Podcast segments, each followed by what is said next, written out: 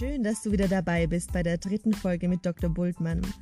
Heute kommt ein Riesenthema, das viele von uns betrifft, und zwar das Thema Wurzelbehandlung, die Wurzel allen Übels.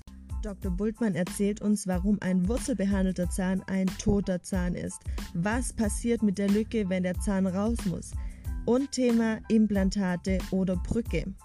Ich wünsche dir wieder ganz viel Spaß.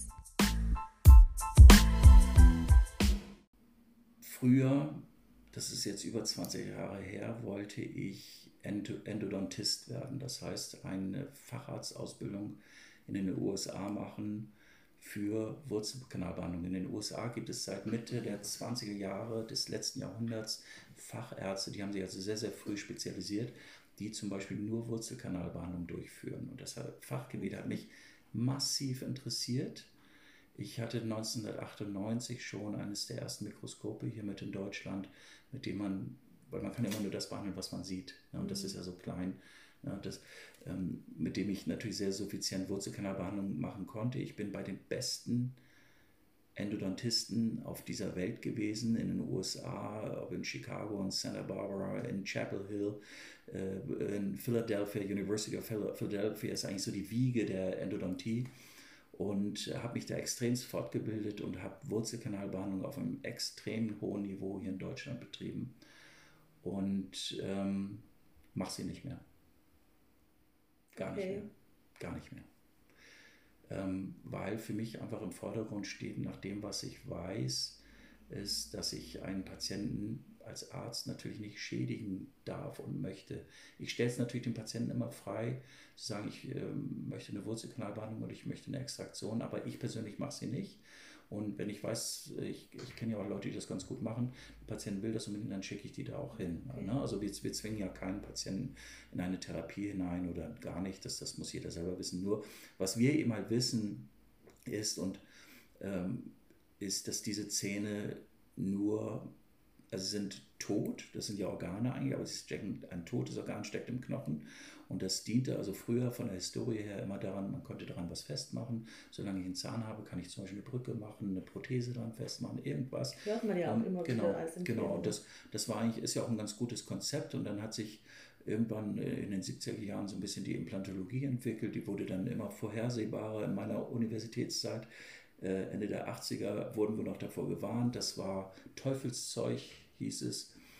Anfang der 90er wurde die Implantologie eigentlich, das war ja wirklich Wild West, Wild West früher, wurde standardisiert und eigentlich können wir heute absolut vorhersehbar implantieren, sodass für mich eigentlich die Wurzelbehandlung, also ein, ein, ein totes Objekt im Körper zu belassen, keinen Sinn macht. Mhm. Ne? Also das ist genauso wie äh, wenn ich mir den Daumen im Gebirge abfriere beim Bergsteigen, dann nehme ich den ab, dann nimmt man den ab. Ja. Ne? So ist es. Ne? Den lasse ich nicht dran, weil ja. ich damit vielleicht noch greifen könnte, sondern der kommt weg. Und so ist es eigentlich, so sehe ich das mit Zähnen. Das Problem ist immer, dass wir ein Zahn ein sehr, sehr komplexes Gebilde ist. Das heißt, wir haben diesen einen Wurzelkanal und dann hat ein Zahn ganz viele kleine Seitenkanäle. Und wenn man diese kleinen Seitenkanäle aneinander legt, also so aneinander legen würde, hat alleine eine Wurzel eine Länge von 1,2, 1,3 Kilometern Länge an Seitenkanälchen. Und jetzt muss ich das so vorstellen, ich kann ja nur diesen Hauptkanal behandeln, ich komme die Seitenkanälchen nicht rein, da komme ich mit keinem Instrument der Welt rein. Man hat versucht mit Spüllösungen das hinzukriegen, aber man kriegt es nicht wirklich hin. Und da kommt einfach das Phänomen hinzu, dass dort aber doch noch was ist. Und zwar sind dort ja auch Eiweiße, die dann bakteriell zersetzt werden. Und diese bakteriellen Zersetzungen, wir nennen es auch Toxine, die werden sukzessive in den Körper abgegeben. Ja, damit wird der Körper belastet. Es gibt dort äh, Stoffe, die hat Mercaptan, Thioether, die können wir sogar messen. Ähm, aber auch andere Zersetzungsprodukte wie Kadaverin, Putrescin, das sind das, wenn wir sterben, äh, was mhm. äh, uns ähm, verwesen lässt. Diese Stoffe werden auch frei. Und ich habe wirklich selten die Situation, dass wenn ich einen Zahn ziehe, der Wurzelwandel ist, dass er nicht riecht. Mhm. Das ist für mich immer so ein klares Zeichen. Ich kann Ihnen hier mal ein Bild zeigen. So sehen zum Beispiel solche Zähne aus. Also ein gesunder Zahn hat eher so eine Farbe, so sehen wurzelbehandelte Zähne zum Beispiel aus. Ne? Mhm. Das ist übel, ne?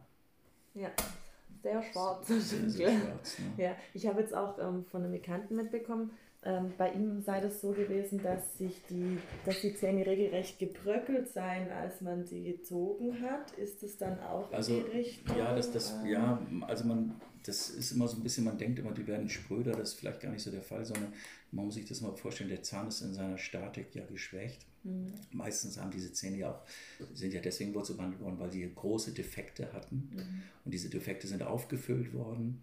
Und dadurch ist der Zahn in seiner Grundstruktur geschwächt. Deswegen brechen uns diese Zähne sehr, sehr häufig ab. Mhm.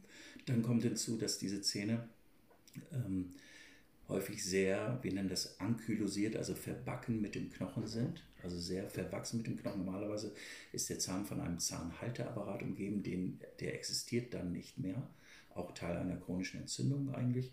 Und dadurch, wenn wir solche Zähne ziehen wollen, äh, ist es manchmal so schwer, dass sie uns einfach komplett wegbröseln, wegbrechen. Das ist eigentlich der Hintergrund. Okay. Na, das ist das, was dahinter steckt. Also, wenn der Zahn gezogen ist, was passiert mit der Lücke? Es läuft es eigentlich schon immer auf ein Implantat raus, weil man den Zahn. Wir können also, natürlich auch eine Brücke machen. Mhm. Wir können eine Brücke machen, das ist so keine Frage. Ähm, gut, ich bin halt spezialisiert für, auf die Implantologie. Ähm, wir ersetzen solche Sachen mit Implantaten, wobei wir auch da zwei Implantattypen haben, Titanimplantat und ähm, Zirconiumdioxidimplantate, also im Volksmund Keramikimplantate. Mhm.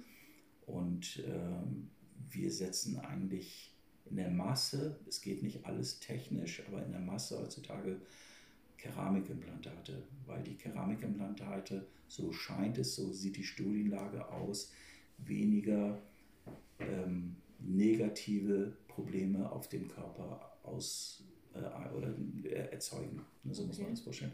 Bei Titan haben wir bestimmte Probleme. Auch da gibt es ja, es gibt ganz wenig Allergien, aber hauptsächlich Unverträglichkeiten, die die Patienten haben, die stellen wir beim Zirconiumdioxid nicht fest. Okay. Und durch die, Unverträglichkeiten kann es eben halt auch zu einer Gewebsreaktion im Körper kommen. Deswegen haben wir auch eine, äh, ich sage mal, Komplikationsquote, auch langfristig sind von circa 20 Prozent bei äh, Titanimplantaten, die sich dann doch infizieren oder Patienten kommen dann immer und sagen, das ist mir rausgeflogen, also da hat sich der Körper davon verabschiedet. Äh, das beobachten wir bei Zirconiumdioxid so noch nicht und die gibt es auch schon seit 15 Jahren mindestens mhm. auf dem Markt. Ja. Und ich sehe, und das ist jetzt wieder so Beobachtungszahnheilkunde, man kann natürlich auch vieles über Studien verifizieren, aber Beobachtungszahnheilkunde ist, wenn ich so ein Implantat im Mund habe und das, das, die, das Gewebe und die Umgebung betrachte, heilt es in Anführungszeichen gesünder ein als ein Titanimplantat. So wirkt okay. es auf uns. Und deswegen setzen wir diese Sachen, weil wir eine sehr schöne, da kommt dann auch wieder die Ästhetik hinzu, gerade in der Front, Rot-Weiß-Ästhetik. Wir haben ja nicht nur den Zahn, sondern auch das Zahnfleisch. Und da können wir sehr, sehr schön mitarbeiten. Und das ist so der Grund. Was man der, der Sache auch nachsagt, ist ganz klar, dass ich, wenn ich den Zahn wieder ersetze, dass der dazugehörige Meridian, sprich wieder mhm. Organ, stimuliert wird dadurch. Also wenn ich eine Lücke habe, wird der Meridian nicht stimuliert und durch das äh, Keramikimplantat wird dieser Meridian wieder in, ich sage jetzt mal, in Kraft gesetzt. Mhm. Ja, das ist natürlich hochtheoretisch, das Ganze. Ähm, wie da die Studienlage ist, weiß ich jetzt gar nicht. Mir geht es ja auch, auch, da, auch tatsächlich darum, das ist ja auch meine Tätigkeit, den Patienten kauffähig zu halten, zu restaurieren, mhm. äh, was möglich ist. Bei einer Brücke ist es einfach so, ich muss zwei Nachbarzähne beschleifen. Da fehlt mir ca. 60 Prozent der Zahnsubstanz, um einen Zahn zu setzen. Also ich muss, wenn ich zum Beispiel zwei gesunde Zähne hätte als benachbarte Zähne, die müsste ich kaputt machen, um einen Zahn zu ersetzen macht für mich nicht so viel Sinn. Mhm. Na, also, das, ja. wenn, also wenn ein junger Mensch wie Sie jetzt zum Beispiel kommt und zwei gesunde Nachbarzähne hat, ähm, da weigere ich mich auch. Also da sage ich, Leute, fahrt nach Hause, spart, lasst euch das zu Weihnachten schenken, irgendwas, egal was. Mhm. Wartet auch, ihr verliert auch nichts dadurch, aber macht das vernünftig. Na, das mhm. ist wichtig.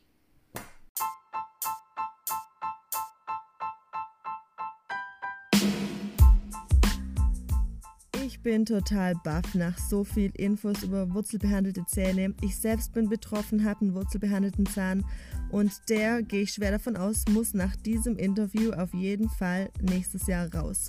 Aber was dann? Implantat oder Brücke? Was ratet ihr mir jetzt nach diesen Infos?